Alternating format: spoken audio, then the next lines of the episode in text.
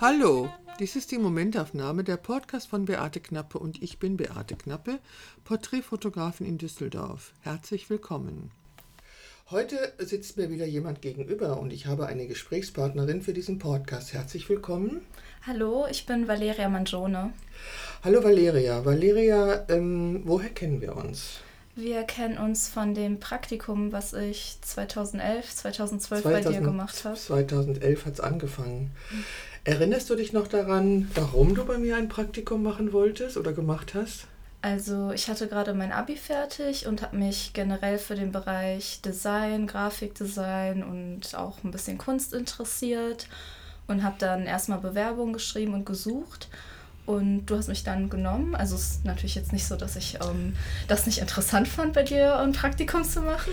Na gut, ich erinnere mich daran, dass du manchmal gähnend auf dem Stuhl gesessen hast, wenn ich mich während deines Shootings umgedreht habe. gut, Aber das, das kann auch an der letzten Nacht gelegen haben. Nicht daran, dass ich langweilig war, oder? Nein, überhaupt nicht. das hat sie doch sehr diplomatisch jetzt ausgedrückt. Also du hast dich beworben, ähm, du bist also ins Internet gegangen, hast geguckt, äh, wen gibt es in deiner Nähe. Mhm. Du wohnst in Düsseldorf? Genau, genau also damals habe ich noch in Düsseldorf gewohnt. Wo wohnst du jetzt? In Bonn. Du wohnst, du kommst jetzt aus Bonn? Mhm. Wieso weiß ich das denn nicht, dass du in Bonn wohnst? Du studierst jetzt. Ja, also ich fange im Oktober den Master an. Ich habe jetzt noch mal einen neuen Bachelor studiert, aber den habe ich abgebrochen. Das war nicht das Richtige. Was war das denn? Das war Archäologie und Geografie. Okay, und jetzt? Jetzt werde ich den Master in Englisch machen. Hast du nicht auch irgendwas mit Sinologie gemacht? Ich hatte mit modernes Japan angefangen, da bin ich aber leider durchgefallen und dann musste ich, das war mein Nebenfach damals, das musste ich wechseln und habe dann antike Kultur studiert mit Schwerpunkt Altgriechisch. Und das hat dir auch nicht? Doch, da, ähm, das war nicht einfach, aber ähm, da bin ich durchgekommen. Ich hatte auch eine 2 in meinem Gräkum und dann habe ich meinen Bachelor fertig gehabt. Okay, also du hast jetzt schon einen Bachelorabschluss. Genau, ich habe den in Anglistik. Also oh. ich bin quasi Sprach- und Literaturwissenschaftlerin. Glückwunsch. Sag Danke. mal, wie alt bist du? 27. Das glaube ich jetzt nicht.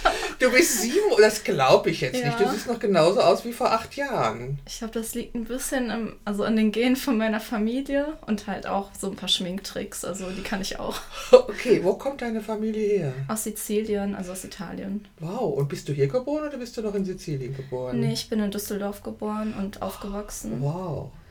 Okay. Und, ja, das, das, und was, was wünschen sich eigentlich deine Eltern, was du beruflich machst?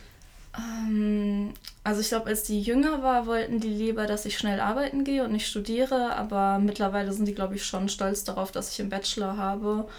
Und ähm, ich glaube, die wünschen sich einfach, dass ich ähm, das machen kann, was ich möchte. Also Schön. ja, mittlerweile möchte ich lieber in die Museumsrichtung und ich glaube, da wünschen die sich schon, dass ich das kriege. Wow. Also damals ähm, hast du dich bei mir beworben und äh, das war der Zeitpunkt, wo ich gerade den Unfall mit meiner Schulter hatte mhm. und wo ich dringend eine äh, Assistentin, Praktikantin suchte. Ja. Und dann hast du bei mir angefangen. Ich weiß noch, was mich unglaublich fasziniert hat an dir war, also ich beschreibe sie jetzt mal, das hört sich vielleicht sexistisch an, ist aber nicht so gemeint. Valeria ist klein und zart und Valeria konnte mit Handwerkzeug umgehen. Sie hatte keine Angst vor dem Schraubenzieher und ich fand es unglaublich faszinierend, wie du damit umgegangen bist. Was, bist du immer noch handwerklich interessiert? Ähm, ja, auf jeden Fall. Also ich würde gerne auch mehr damit machen, aber ich habe einfach keine Zeit. Ich habe nach meinem Praktikum ein halbes Jahr bei Ikea gearbeitet, also das finde ich sehr toll. Bei dem Praktikum bei mir? Ja, nach dem Praktikum, okay. genau. Ähm, da konnte ich jetzt nicht so viel handwerklich machen, aber ich durfte die Wände streichen, ich durfte so ein paar kleine Sachen zusammenbauen. Also das äh, hat mir schon sehr Spaß gemacht. Oh ja, das finde ich gut. Also, du hast dann bei mir Praktikum gemacht. Erzähl doch mal, wenn du so zurückblickst, das ist ja wirklich schon acht Jahre her, weil mhm. den Unfall hatte ich im Juni 2011.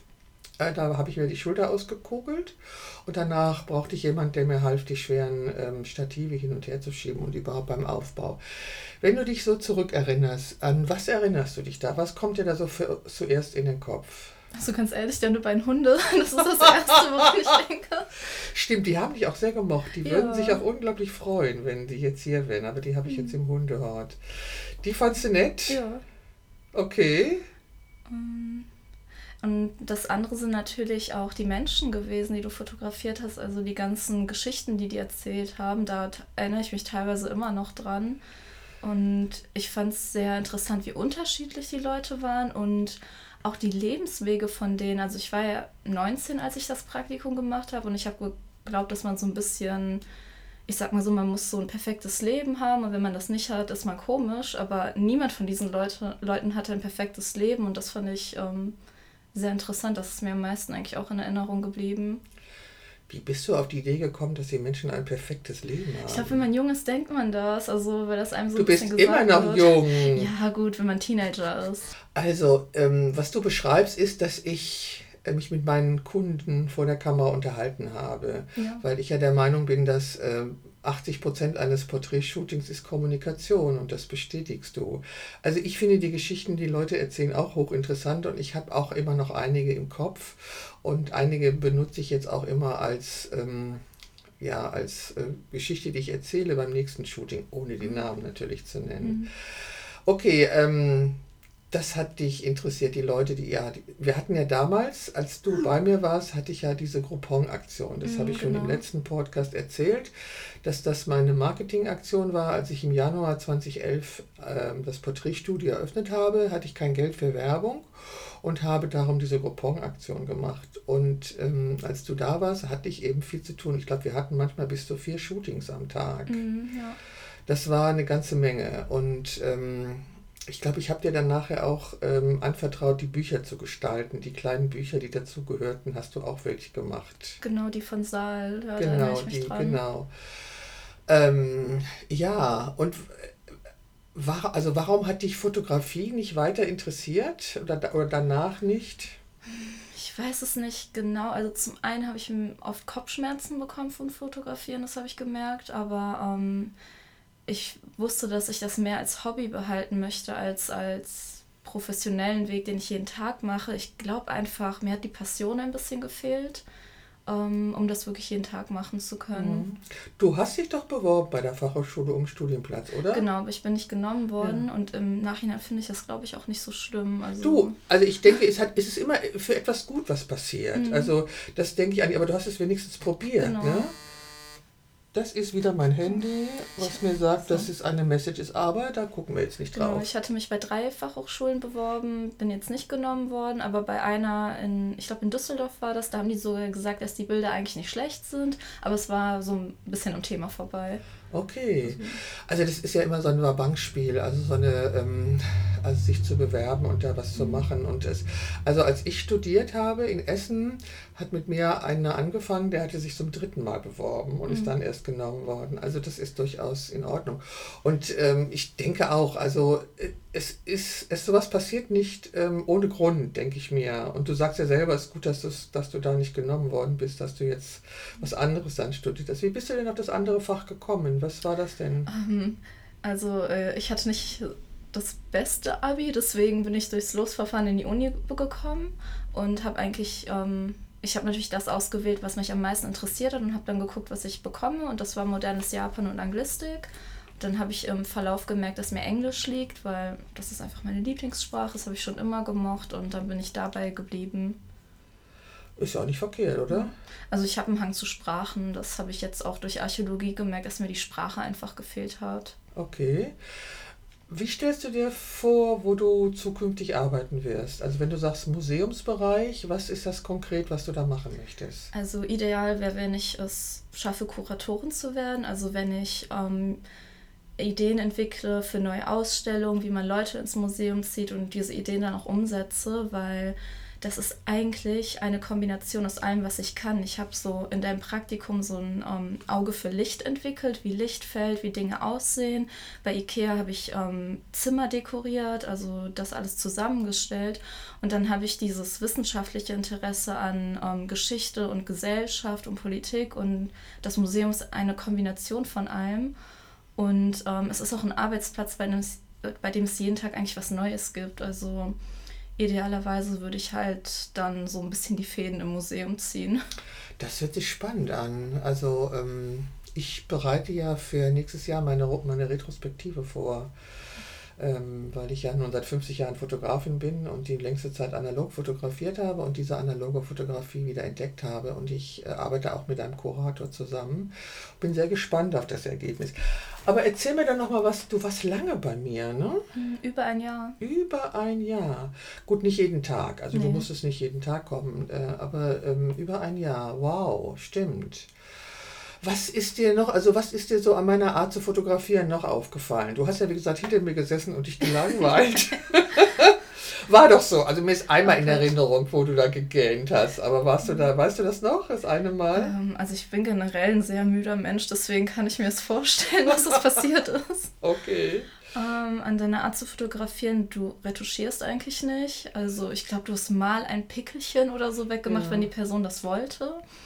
Ähm, das ist eine sehr natürliche Art zu ähm, fotografieren und ich habe auch diese Idee mit der ähm, mit dem Reduzierten gemocht. Also ähm, da achte ich selbst ein bisschen drauf, wenn ich irgendwas fotografiere. Ähm, das finde ich eigentlich ganz gut. Also du, du machst jetzt keine Wuselbilder, sondern eher ruhige Bilder. Also das ist mir eigentlich so in Erinnerung geblieben. Oh ja, ich meine, das ist auch das eigentlich das Markante an meiner Fotografie. Also mittlerweile arbeite ich ja mit einer Visagistin, darum sitzen wir jetzt auch hier in der Schminkecke, weil hier der Ton am allerbesten ist. Ähm, es hat sich herausgestellt, dass es einfach ähm, angenehm ist, wenn die Kundin geschminkt, wenn die sehen nicht geschminkt oder nicht angemalt mhm. aus, aber die Haut ist abgedeckt und die Augenschatten sind manchmal ein bisschen abgedeckt und so. Das mache ich jetzt generell, das habe ich damals nicht gemacht und es ist richtig, ich habe sehr immer sehr wenig retuschiert, äh, wo ich behaupte, das ist bei Schwarz-Weiß auch nicht nötig, das stimmt mhm. natürlich nicht. Aber Pickel oder sowas ähm, mache ich jetzt schon häufiger weg. Also da hat sich auch einiges entwickelt. Ich retuschiere ein bisschen mehr als damals. Ähm, als ich angefangen habe, also du warst ja bei mir, als ich wirklich mit der Porträtfotografie angefangen habe, nachdem ich ja vorher schon Fotografin war, aber so intensiv habe ich ja vorher keine Porträts gemacht, so viel. Und ähm, äh, ich habe mich, mein Stil hat sich auch geändert. Im, ich meine, in acht Jahren, wenn sich der Stil nicht weiterentwickeln würde, wäre ja auch sehr schade. Ich fotografiere heute anders, als ich damals fotografiere. Ich bin aber unglaublich dankbar für die vielen, vielen Leute, die da waren und mit denen ich gelernt habe, umzugehen. Du warst immer fürs Kaffeekochen zuständig und fürs Spülen. Hat dich das genervt? Nee, also ich habe es erwartet. Im Praktikum macht man ja auch diese Aufgaben. Also ich fand es jetzt ehrlich gesagt nicht so schlimm. Ach, wie angenehm, weil dafür, also das, äh, ich muss jetzt gerade, habe ich kein, weder eine Putzfrau noch eine Praktikantin und ich muss das alles gerade selber machen und es nervt mich unglaublich, weil ich natürlich tausend Sachen im Kopf habe, die ich machen muss. Mhm. Neue Ideen für Podcast entwickeln oder ich habe gleich ein Shooting, auf das ich mich gerne vorbereiten würde. Und dann lacht mich dieses schmutzige Geschirr an. Egal. Okay, ähm, lass mich noch was Allgemeineres fragen. Ähm, was war in deinen 27 Jahren bisher die beste Entscheidung, die du jemals getroffen hast? Oh Gott. Also so in letzter Zeit, dass ich Archäologie abgebrochen habe. Es ist lange her, dass ich mich so gelangweilt habe in einem Studium. Also ähm, das war nicht so toll. Hm das hört sich vielleicht gemein an, aber dass ich mit einigen Leuten nicht mehr befreundet bin, die mir nicht gut getan haben. Das, das ist immer gut, sowas ja, zu also, entscheiden. Ich bin halt so ein Mensch, ich habe dann erstmal ein schlechtes Gewissen, so übertreibe ich gerade, aber im Nachhinein, also war das echt eine gute Entscheidung. Mhm. Ja. Wie geht's deinem Neffen? Ich habe mittlerweile ein paar mehr. Oh. Also ich habe zwei Nichten und drei Neffen. Ich habe nämlich einen Halbbruder und einen Bruder. Die ähm, also die eine Nichte und der eine Neffe sind Teenager, denen geht es ganz okay. Ähm, die macht eine Ausbildung bald. Dem anderen Neffen, dem geht es auch ganz gut. Ähm, ich finde, er spielt ein bisschen zu viel Playstation, aber solange er noch rausgeht. Wie alt ist er denn? Der müsste jetzt acht sein. Er ist acht, ja. ja. Genau. den habe ich ja fotografiert, ne? Ja, als er noch Eltern. ganz klein war. Genau, als er ganz klein ja. war. Dann, er hat quasi ähm, einen Halbbruder durch, also mein Bruder hat jetzt eine Frau geheiratet, die schon einen Sohn hatte. Und die haben, also mein Bruder und seine neue Frau, die haben jetzt noch eine Tochter zusammen. Ähm, das ist die jüngste. Ach du meine ja. Güte, die Familie wird groß. Ich, ich meine, es ist halt eine italienische Familie, oder? Ja, also italienisch, polnisch, wenn man es genau nimmt. Okay. Also, also durch die Anheirat. Also auf jeden Fall Kulturen, wo viele Kinder durchaus zur Norm ja, gehören. Ja, kann man sagen. Wow. Kannst du auch nichts tun? Ja, das kann ich sehr gut. du hattest doch so ein interessantes Hobby. Ähm, erzähl mir mal, das war doch mhm. mit diesen. Hilf mir. Meinst du das mit dem Verkleiden? Ja. Cosplay? Ja, was ist das? Ähm, also allgemein, das ist einfach, ich glaube, es hat in den 60ern in den USA angefangen, dass Leute sich als Superhelden verkleidet haben. Das ist aber hier in Deutschland durch Japan bekannt geworden, durch diese ganzen Anime-Figuren. Und man verkleidet sich einfach als irgendein Charakter aus Funk und Fernsehen und Film, den man gerne mag. Und manchmal trifft man sich, manchmal macht man nur Fotos und das war's eigentlich okay. so. Okay, und das machst du immer noch? Ich wollte es wieder anfangen. Ich habe es abgebrochen ein paar Jahre. Also vor ein paar Jahren habe ich es nicht mehr gemacht, weil ähm, das kostet Geld, das kostet Zeit und ich hatte auch irgendwie nicht so die Muße dazu. Und jetzt möchte ich eigentlich wieder aber damit anfangen. Wow. Ich habe ich habe auch, glaube ich, mal bei Facebook ein Foto von dir gesehen. Kann das sein? Kann gut sein. Okay. Ähm, Ehrgeiz versus Talent. Was herrscht bei dir gerade vor? Ich würde sagen Ehrgeiz.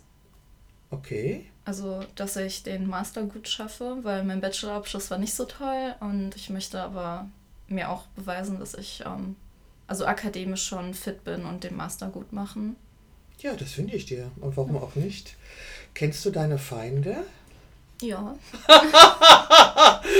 Was sind das für Menschen, die du als deine Feinde bezeichnest? Oh, ich würde sagen, ich bin selbst eigentlich so mein größter Feind. Ach, das sind wir doch alle, Valeria, das ja. sind wir alle. Wir sind alle unser größter Feind. Wir stehen uns wirklich immer im Weg. Mhm. Ja, aber ich lerne so ein bisschen damit umzugehen und besser zu werden und mich nicht mehr so oft zu sabotieren. Das ist ganz wichtig. Ich kann dir noch dazu raten, ähm, das ist das wirklich daran zu arbeiten, weil mhm. rückblickend, ähm, wenn ich mir so mein, mein, meine berufliche Laufbahn und meine berufliche Tätigkeiten angucke, habe ich ja festgestellt, dass ich mich massiv selbst behindert habe. Mhm. Wirklich massiv selber behindert habe. Ich bin da jetzt nicht traurig oder entsetzt drüber, sondern ich habe es einfach nur erkannt, dass das so gewesen ist und ähm, dass man, also dass ich zum Beispiel dazu neige, mich nicht aus meiner Komfortzone zu bewegen. Okay. So, ich habe ja Anfang des Jahres, war ich ja eine Woche auf Armeland alleine und habe da sehr viele Dinge reflektiert und habe für mich festgestellt, dass Leben wachsen bedeutet. Hm. Würdest du dem zustimmen? Ja, auf jeden Fall. Aber fürs Wachsen braucht man Raum. Ja, und, das stimmt. Und ähm, ich habe mir den neuen Raum geschaffen, indem ich gesagt habe, ich mache jetzt einen Podcast. Hm. Unter anderem.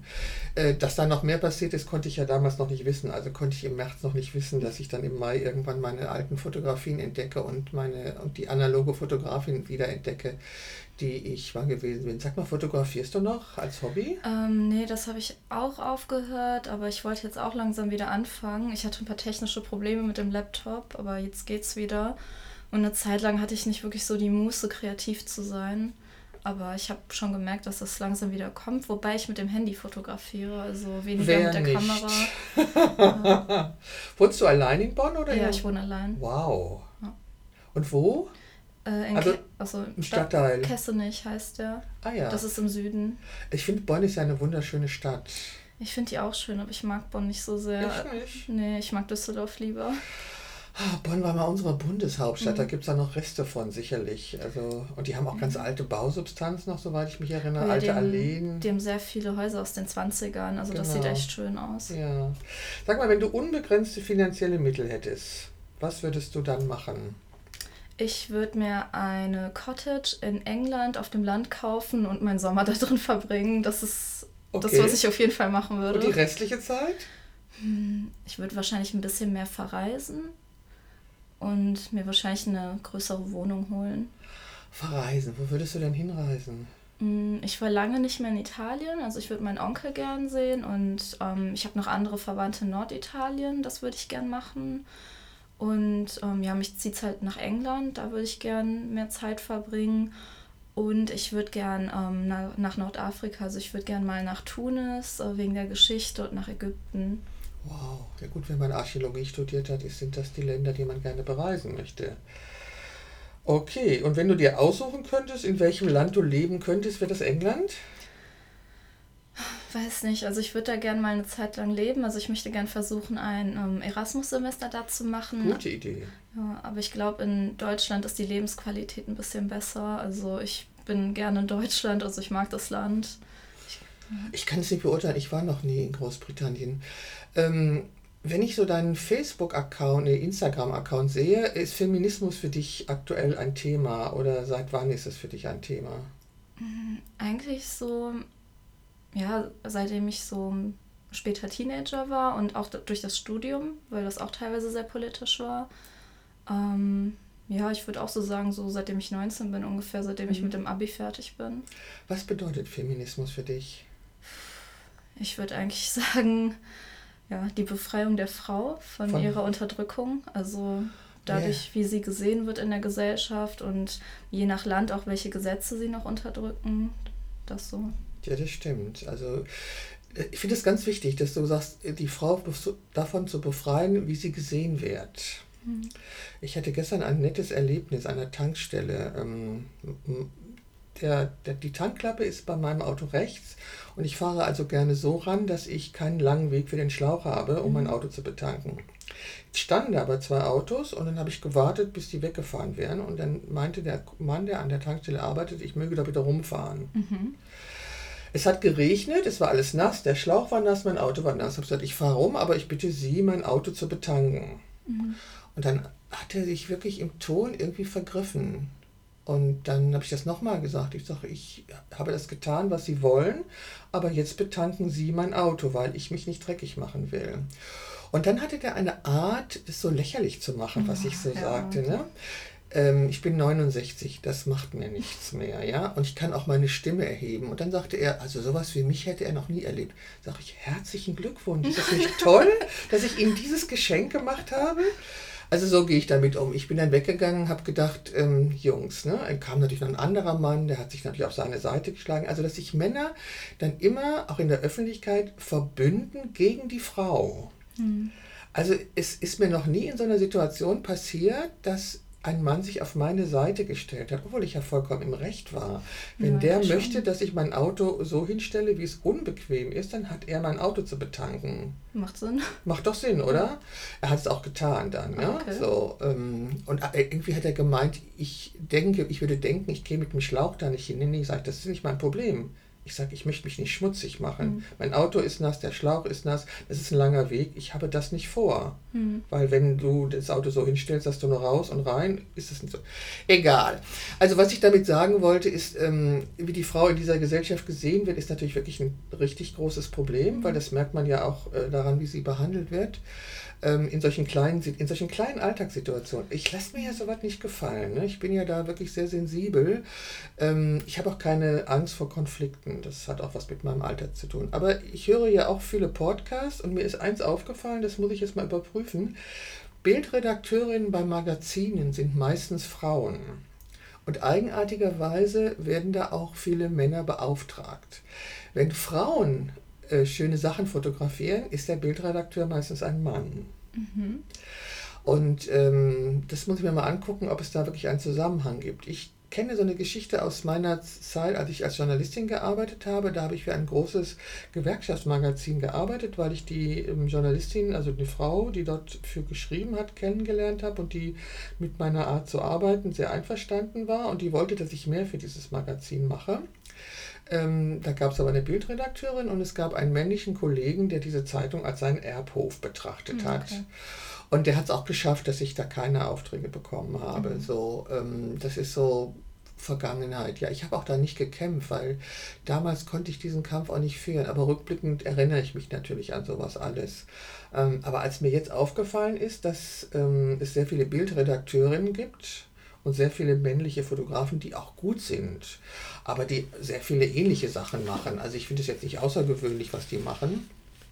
Und wie gesagt, beim Magazin der Süddeutschen, da gibt es einen männlichen Bildredakteur und da gibt es eben auch junge Fotografinnen, die wirklich auch gut sind, die da Bildstrecken haben. Und ich behaupte jetzt einfach mal, ich stelle jetzt mal die steile These auf, dass es da einen Zusammenhang gibt. Hm. Egal. Also, ähm, Feminismus. Wo, wo begegnet dir denn äh, Frauenfeindlichkeit oder Frauendiskriminierung an der Uni? An der Uni ist es eher weniger, muss ich sagen. Also das ist so ein Ort, wo ich mich eher geborgen gefühlt habe. Ich habe es nur, ich sag mal, so ein bisschen gesehen, dass teilweise, ähm, also ich sag mal so, wenn die männlichen Kommilitonen sich gemeldet haben und das also sie haben das, was sie gesagt haben, auch wenn es falsch ist, so dargestellt, als ob es die Wahrheit war. Männer. Ja, also ich kann mich einmal daran erinnern, ähm, wir hatten ein linguistisches Seminar und wir sollten ähm, sagen, ob jemand in diesem Text die Wahrheit sagt oder lügt. Und ich habe halt gesagt, dass die Person gelogen hat. Das hat man an dem Registerwechsel in der Sprache gemerkt. Also die Person hat erstmal auf die und die ähm, Art und Weise gesprochen und dann hat diese Person komplett den Sprachstil geändert. Und das macht man meistens, wenn man lügt. Ich habe es nicht so perfekt formuliert, aber ich habe es halt so gesagt. Und dann hat sich ein männlicher Kommilitone gemeldet und viermal den Satz wiederholt, dass das, was ich sage, aus der Luft gegriffen ist. Und im Nachhinein war das richtig, was ich gesagt habe. Also das hat mich schon ein bisschen geärgert. Aber das ist ähm, ehrlich gesagt nicht sehr oft passiert. Also da war ich ähm, positiv überrascht. Ist denn der, der, die, die Dozentin oder der Dozent damit umgegangen, was der Kommilitone ähm, Also das hat? haben andere Kommilitonen haben das als Referat ähm, gemacht und die haben gar nichts gesagt. Und ich saß da und ich hatte überlegt, ob ich noch sagen soll, dass das doch, das doch war, was ich gesagt habe, aber ich habe mich nicht getraut. Weil irgendwie niemand was gesagt hat, deswegen. Auch der, auch der Dozent nicht oder die Dozentin? Nee, nicht. gar nicht. Machen die das grundsätzlich nicht? Ähm, ja, würde ich sagen. Also da wird grundsätzlich oft nichts gesagt. Oh, es ist sehr lange her, als ich studiert habe. Also ich hatte ja das Pech, ich habe ja bei einem Freudianer studiert, mhm. ohne zu wissen, dass er was Freudianer ist. Das habe ich erst durch ihn begriffen. Ähm, na egal, aber das, ähm, ich, also ich, hab, ich weiß, dass ich, ähm, ich habe ja nun Kommunikationsdesign mit Schwerpunkt Fotografie studiert und wir hatten Bildpräsentationen und dann hat da mein Kommilitone seine Bilder gezeigt und ich habe gesagt, du, das ist aber ganz schön frauenfeindlich. Ich weiß jetzt nicht mehr genau, um was es ging. Und dann hat er diesen Satz gesagt, das musst du jetzt erklären. Und dann habe ich gesagt, du, das erkläre ich dir jetzt nicht, mach dir mal einen Kopf, mhm. dann merkst du schon, was ich meine. Das ist jetzt wirklich über 20 Jahre her und ich denke, so würde ich heute auch noch reagieren. Wobei ich heute feststelle, dass bei diesen jungen Feministinnen, die auch immer sagen, wir sind gegen Frauenunterdrückung, wenn man dann nachfragt, da kommt manchmal heiße Luft oder es gibt Kolleginnen, die dann in einem Interview immer von sich als Fotograf sprechen. Den denke ich, sag mal, fällt dir nichts auf? Also mhm. ein feministischer Anspruch bedeutet für mich in erster Linie auch, dass man auf seine Sprache achtet ja, das und dass man Fall. sich nicht in der männlichen Berufsform bezeichnet. Ich bin Fotografin. Ich habe da immer schon drauf bestanden, dass ich kein mhm. Fotograf bin, sondern Fotografin. Und diese jungen Frauen, die sich als feministische Fotografin bezeichnen, bezeichnen sich selber als Fotograf. Also es hat eine Veränderung gegeben, ähm, stelle ich fest, zu dem Feminismus, den ich kennengelernt habe oder ja, kennengelernt habe. Ich habe ja lange Zeit gedacht, ähm, das würde keine Rolle spielen, ob man Mann oder Frau ist. Das ist aber jetzt über 40 Jahre her, als ich das gedacht habe. Das hat sich dann irgendwie geändert. Und ähm, was ich ganz, ganz spannend finde, ich habe ja einen Enkelsohn und eine Enkeltochter. Mhm. Und das ist ja das gleiche genetische Material. Die Eltern mhm. sind dieselben. Dieses Mädchen ist komplett anders als der Junge. Mhm. Komplett. Das hätte ich niemals für möglich gehalten. Also, meine Tochter hat erzählt, sie war in der Buchhandlung und Tilda, so heißt meine Enkeltochter, ist auf den Stand so gelaufen, wo die Einhörner standen. Ja, meine Tochter ist nicht als Mädchen von mir so erzogen worden. Du mhm. kennst sie ja, Sarah. Ja. Ne? Also die ist natürlich eine Frau und auch gerne, aber sie ist nicht so als Mädchen muss ja nicht klischeehaft erzogen werden. Sie ist, so. ist sie nicht, ne? Aber und meine Tochter erzieht auch nicht Klischee, obwohl Tilda äh, häufig Kleider trägt, was auch unglaublich süß aussieht, muss ich ja zugeben wenn sie, die hat ja keine Haare, wie, wie es da öfters vorkommt. Bei mhm. italienischen Kindern glaube ich nicht, die haben immer viele also ich Haare. Ich bin mit so einer Matte geboren worden. das glaube ich. Also Tilda hatte ganz, ganz wenig Haare und ganz hell und die wachsen zwar, aber sie trägt Kleidchen und das sieht schon sehr süß aus. Und ähm, neulich haben wir eine Geste von ihr entdeckt, die stellt sich also hin und verschränkt die Arme und macht eine Schnute, wenn sie beleidigt ist. Und alle Welt hat sich gefragt, wo hat sie das her? Und die Schwiegereltern hatten den 50. Hochzeitstag und dann erzählten Freunde, dass der Vater von Tilda, also Stefan, mhm. sich als Kind auch so hingestellt hat. Ach, okay. Es war mir bis dahin nicht bekannt, dass auch Körperhaltungen genetisch übermittelt werden, obwohl meine Tochter hat ihre Finger auf die Art in den Mund gesteckt, wie ihr Vater das getan hat. Mhm. Und witzigerweise, wenn ich meine Enkeltochter angucke, äh, guckt mich manchmal der Vater von Sarah an. Hm. Die Ähnlichkeit, also die Augen und die oberste Gesichtspartie ist so. Also ich begreife durch meine Enkelkinder, dass genetisch unglaublich viel passiert. Also mein hm. Enkelsohn, das erste, was er konnte, waren Automarken auseinanderhalten. Keine Ahnung wieso. Der findet Bagger und Baustellen unglaublich toll. Tilda findet Pferde und Hunde und Tiere unheimlich toll. Mhm. Ja? Und ihre Babypuppen. Also sie hat äh, so Puppen, die, mit denen kuschelt sie. Und ich habe beiden Kindern einen großen Teddy geschenkt, mit denen kuscheln auch beide. Aber Tilda legt ihre Puppen hin und deckt sie zu. Das habe ich bei Elmo nie erlebt. Ne? Mhm. Also, und ich bin sicher, dass meine Tochter darauf achtet. Also bis auf diese Kleidchen, die zieht sie natürlich ganz mhm. äh, absichtlich an. Aber sie wird Tilda nicht, also sie wird Tilda natürlich anders erziehen, weil sie das zweite Kind ist. Und man reagiert auf zweite Kinder immer anders als auf erste Kinder. Aber ähm, dass sie so unterschiedlich sind, obwohl sie die gleichen Eltern haben, sind die total unterschiedlich, die Kinder. Und das kann eigentlich nur äh, damit zu tun haben, ob sie, dass sie Jungen oder Mädchen sind, behaupte ich jetzt mal. Und das hätte ich nicht gedacht. Ich hätte nicht gedacht, dass die Biologie oder das, was du für ein Geschlecht bist, so einen Einfluss hat. Also bei Babys und Kleinkindern kann man ja noch nicht von ganz starken Umwelteinflüssen ein, ausgehen. Kann man ja nicht behaupten, die Gesellschaft äh, formt diese Kinder. Also jetzt gehen beide in den Kindergarten und jetzt ist natürlich die Gesellschaft, die Einfluss hat mhm. und auf die Kinder reagiert. Ich bin mir darüber bewusst, aber trotzdem muss ich durch meine Enkelkinder zugestehen, dass die Biologie einen größeren Einfluss hatte, als ich jemals dachte. Mhm. Wie siehst du das? Also ganz ehrlich, ich glaube halt immer noch, dass es bei Kleinkindern nicht so ein Unterschied ist, sondern erst wenn die älter sind. Ähm, ich erlebe es, Frau Valeria. Ja, also ich glaube, dir deine Beobachtung, das ist nur bei mir auch so gewesen. Ich habe eigentlich, seitdem ich klein bin, nicht verstanden, warum ich nur mit Puppen spielen soll. Ich habe auch mit Autos gespielt. Also ich habe mit allem gespielt, was ich in die Hände bekommen habe. Ich habe deswegen sehe ich das ein bisschen anders. Ähm, und auch dieses Handwerkliche, das habe ich eigentlich gemacht, seitdem ich klein bin. Das finde ich total spannend, das möchte ich mal betonen. Also ich habe noch nie eine junge, zarte, kleine Frau getroffen, die so selbstverständlich mit Werkzeug und auch so fachgerecht mit Werkzeug umgeht wie du. Also das hat mich total beeindruckt. Hast du eine Idee, woher das kommt? Hattest du ein Vorbild? Nee, Ist deine Mutter nicht. so? Überhaupt nicht. Also meine Mutter, die hat immer versucht, dass ich es nicht mache. Das fand die ganz blöd, dass ihre Tochter... Ähm, hier mit ähm, Holzsäge und sowas spielen will. Also das Ding ist, ich musste mir sehr oft selbst helfen als Kind und ich kann mir vorstellen, dass es davon kommt, dass ich halt Dinge einfach selbst machen musste, weil es niemand anderes gemacht hat. Was ich auch noch einen Widerspruch finde, ist, dass du, du wirkst unglaublich selbstbewusst, du wirkst noch selbstbewusster als vor acht Jahren. Mhm. Du siehst aber nicht so aus. Auf den ja, ersten Eindruck hat man nicht das Gefühl, dass da eine selbstbewusste junge Frau vor mir steht. Du bist es aber. Ähm, und ich glaube, das ist auch ein Phänomen der heutigen Zeit. Also, dass junge Frauen anders sind, als sie nach außen hin wirken. Das kann sein. Ja, verstehst du, was ich meine? Ja, also ich, ähm, mir wird halt oft gesagt, dass ich sehr zart aussehe. Ach, Gott sei Dank bin ich nicht die Einzige, die nee. das sagt.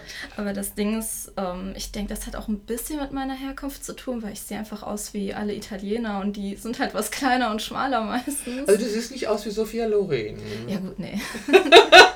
sehen ja nicht alle gleich aus. Ja, aber das ist das Klischee. Also weißt du, wenn du, wenn man an Italienerinnen denkt, also vielleicht ist das auch nur meine Generation, dann denken wir an äh, Sophia Loren oder Gina Lollobrigida. Und so siehst du nicht aus. Gut, das kann sein. Also ich kriege dann oft gesagt, ähm, dass ich eher arabisch aussehe, dass Leute eher dachten, denken, ich komme daher, weil meine Haare dunkel sind. Aber wenn man nach Sizilien geht, da haben viele Leute meine Haarfarbe. Das glaube ich. Und auch ähm, sehr viele Locken. Also da sind sehr viele Leute mit Locken. Ja. Aber sind sie auch zart? Ja, also ich war echt, ich sag mal, als ich das letzte Mal auf Sizilien war vor zehn Jahren, da war ich genauso groß wie alle anderen und ich okay. bin nur 1,56. Also. genau. Okay, aber ähm, ich, ich finde, wenn man feministisch denkt und feministisch handelt, mag es ja ganz interessant sein, dass man auf den ersten Eindruck nicht wie eine Feministin wirkt. Weil dann mhm. sind die Leute umso überraschter. Also bei mir, ich bin fast 1,80, also 1,76 groß und habe kurze Haare, mittlerweile weiße Haare, aber von mir, mm, also mein Verhalten wird eher mit dem zusammengebracht, wie ich aussehe oder Forderungen, die ich stelle mhm. oder so. Aber das ist also bei dir und bei anderen jungen Frauen, die ich kenne, heutzutage anders. Ähm, wie empfindest du denn deine ähm, Geschlechtsgenossin oder wie nennt man das? Ähm, find, findest du, dass die Frauen feministisch denken heute, also die Frauen deiner Generation, oder ist da noch ganz viel Nachholbedarf? Also ich denke, da ist noch ganz viel Nachholbedarf. Also ich denke, es gibt schon einige, die so denken. Es gibt aber auch viele, die das übertrieben finden und das gar nicht so sehen. Was mir zum Beispiel eingefallen ist, als du gerade gesagt hast, dass du auf das, ähm, also da, darauf bestehst, dass du Fotografin bist und nicht Fotograf. Da hatte ich an der Uni einige und auch einige im Freundeskreis ähm, Leute, die ähm, das total übertrieben finden. Also Frauen, die sagen, ja, mir macht das aber nichts aus, mir ist das egal.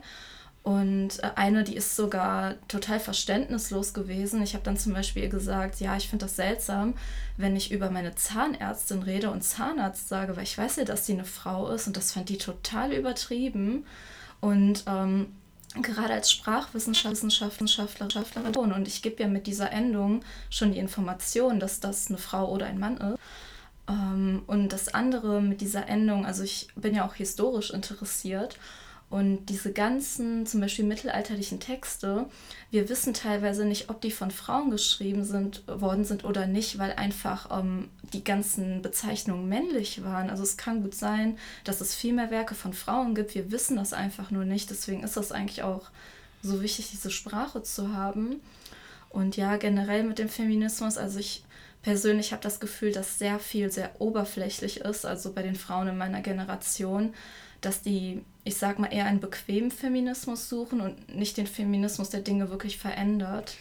Oh, das hört sich gut an. Ja, das denke ich auch. weil es schick ist, äh, Feministin zu sein. Genau, also ich will jetzt nicht so schlecht über sie reden, aber ich sag mal, das ist dann mehr so Miley Cyrus-Feminismus, dem die folgen. Also ich finde Miley Cyrus nicht schrecklich, aber ich finde das schon sehr oberflächlich, was sie macht. Ja, kennst du die Frau Pusch? Nee, kenne ich nicht. Sprachwissenschaftlerin Luisa Pusch? Nee. Also ich habe mich ja in meinem Studium auch mit, gerade auch mit Sprachwissenschaftlerinnen beschäftigt und mit deren Begründung. Und ähm, äh, es gab äh, auch mit einem französischen Philosophen oder Psychologen, weiß gar nicht, äh, Jacques Lacan, sagte der was? Mhm. Also Jacques Lacan hat gesagt, bei dem kamen Frauen in der Sprache nicht vor. Mhm. Und wenn du in der Sprache nicht vorkommst, kommst du auch in der Gesellschaft nicht vor. Genau. Also ich habe, wie gesagt, ich bestehe schon sehr lange darauf, dass ich Fotografin bin und ich versuche auch dieses Oh Mann oder so aus meiner Sprache zu eliminieren. Okay. Ich versuche auch, und das allgemeiner zu halten. Also ähm, ich versuche zu sagen, fotografierende, mhm. damit meine ich dann Männer und Frauen, die fotografieren. Äh, ich habe aber neulich ähm, einen Text gelesen, der war von einem Mann, ich weiß gar nicht mehr von wem das war. Auf jeden Fall, da war selbstverständlich, wurde das Binnen-I benutzt. Das hat mir mhm. sehr imponiert, weil ich weiß, dass als es eingeführt worden ist, hat es unglaublich blöde Diskussionen gegeben. Kennst du Sophie Passmann? Nee, auch nicht. Google sie mal. Sie hat ein Buch geschrieben über alte weiße Männer. Mhm. Sie hat Interviews geführt. Das kann man bei Spotify sich kostenlos anhören. Wenn du Spotify auf deinem Handy hast, abonniert hast, mhm. kannst du dir, die liest das Buch selber anhören. Und das okay. sind total spannende ähm, Interviews und ich glaube, sie ist so alt wie du. Eine mhm. unglaublich kluge Frau, wie ich finde. Das ist jetzt unbezahlte Werbung. Ähm, es hat mir sehr imponiert. Also sie ist, glaube ich, sie ist Moderatorin bei 1 Live oder beim WDR oder bei anderen Radiosendern. Keine Ahnung, das weiß ich nicht so genau. Sie ist sehr schnodderig und aber sehr klug ich finde, ich fand's, ich finde, dass die Interviews, die sie da in ihrem Buch beschreibt, unglaublich interessant und sie liefert auch Fakten dazu. Okay. Also sie liefert Fakten zu den Privilegien, die weiße Männer in dieser Gesellschaft einfach per se haben. Mhm.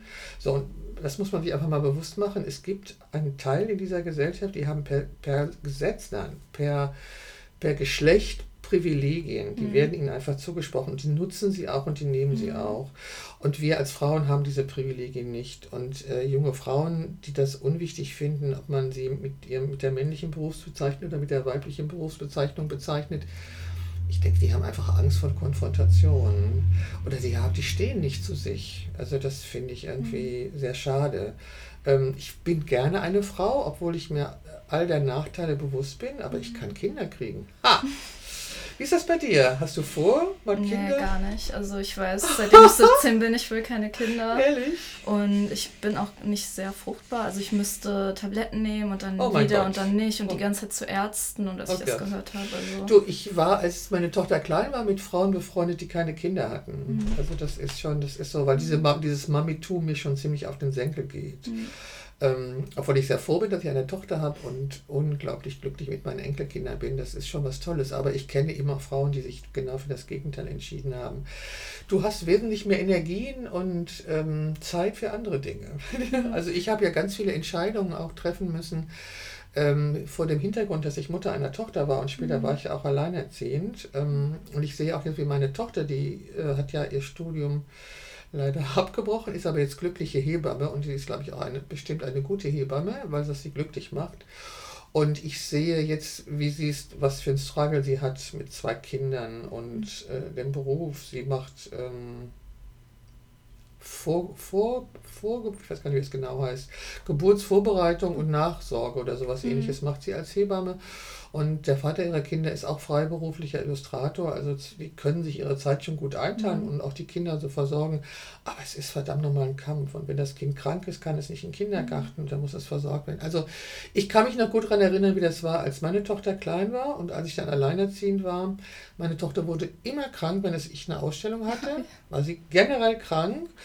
Und ich habe auch einmal einen Auftrag, ähm, nach Afrika zu einer Konferenz zu fahren, abgesagt, weil ich ihr versprochen hatte, mit ihr in Urlaub zu fahren. Mhm. Aus der heutigen Sicht ist das natürlich totaler Schwachsinn gewesen, weil ich komme nie wieder nach Afrika. Mhm. Aber äh, damals habe ich das gemacht, weil mir das Wohl meiner Tochter und das Versprechen, was ich ihr mhm. gegeben hatte, wichtiger war. Ähm, ich hatte neulich eine Diskussion darüber, äh, Frauen, die ihre wahre Größe leben. Was würdest du sagen, ist ist es, wenn Frauen ihre wahre Größe leben? Hm. Also ich würde sagen, wenn sie keine Angst haben und unerschrocken durchs Leben gehen, also wenn sie keine Angst vor Kritik haben, weil das ist zum Beispiel das, was ich sehr stark habe. Also ich habe mache mir Nicht sehr viel Gedanken du. darüber. Ja, so wirklich, ähm, wie heißt das denn auf Deutsch? Im Englischen gibt es diesen Begriff äh, unapologetic, also ähm, man geht durchs Leben, ohne dass man sich ständig entschuldigt. Ja. Das finde ich eigentlich ganz gut. Dass man zu sich steht und zu dem, was man sagt. Männer ja. entschuldigen sich auch nicht dauernd. Deswegen. genau. Aber was würdest du sagen, ist deine wahre Größe? Ich bin da momentan auf der Suche. Also ich Klar. weiß es wirklich nicht. Also ich glaube, du hast ja oft gesagt, ich bin souverän. Das äh, haben mir viele gesagt. Ich glaube, ich bin loyal und ähm, wenn ich ähm, also wenn ich eine Frage habe oder etwas nicht weiß, dann ähm, versuche ich mir wirklich alles klar zu machen und alle Standpunkte klar zu machen. Und wenn ich jetzt auch Probleme mit anderen Menschen habe, dann versuche ich mich doch in den Menschen reinzufühlen und wirklich nicht zu vergessen, Menschen menschlich, menschlich zu behandeln. Aber ähm, ich habe das Gefühl, dass ich noch Potenzial habe und da bin ich noch am Suchen. Oh, das denke ich auch. Mit 27? Hm. Also da hast du, je, du hast jede Menge Potenzial und die ganze Welt steht dir offen. Du kannst alles hm. machen, was du willst. Also ähm, ich habe mit 27 bin ich Mutter geworden und das war ja auch eine bewusste Entscheidung von mir. Und wie gesagt, ich bereue nichts und rückwirkend etwas zu bereuen ist ja sowieso Blödsinn. Hm. Aber Kritik, du hast gerade gesagt, du kannst mit Kritik schwer umgehen. Hm. Warum? Also ich glaube, bei mir kommt es dadurch, dass ich als Kind und Teenager oft gemobbt worden bin und das immer noch so in meinem Kopf ist, dass ich Angst vor der Meinung von anderen habe und vor Zurückweisung. Ähm, was eigentlich total dämlich ist, weil, also ich weiß, ich muss nicht von allen gemocht werden, aber irgendwo ist mir das unterbewusst wichtig. Ist das nicht allen Menschen so? Also ich, ich, ich höre immer wieder, dass unser größter Antrieb ist, dass wir von allen gemocht werden wollen. Mhm. Mm ich, also ich glaube, ich möchte nicht von allen gemocht werden, aber gut, es äh, ist auch was anderes. Also Kritik, aber Kritik, natürlich kann ich auch nicht gut mit Kritik umgehen, aber ich gucke mir immer an, wer sagt das mhm. und aus welcher Motivation heraus. Ähm, ich habe auch Probleme mit Kritik, weil ich natürlich manchmal äh, Fotos sehe, ähm, die kann ich in Grund und Boden stampfen, weil ich sie einfach schlecht finde.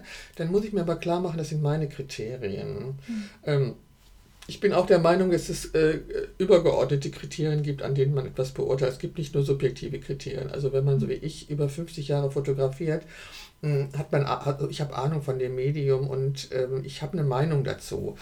Und diese Meinung fußt sich auf Berufserfahrung und Sachkenntnis. Und daher ist sie nicht nur rein subjektiv, obwohl sie es natürlich ist. Das ist ja meine Meinung. Also ähm,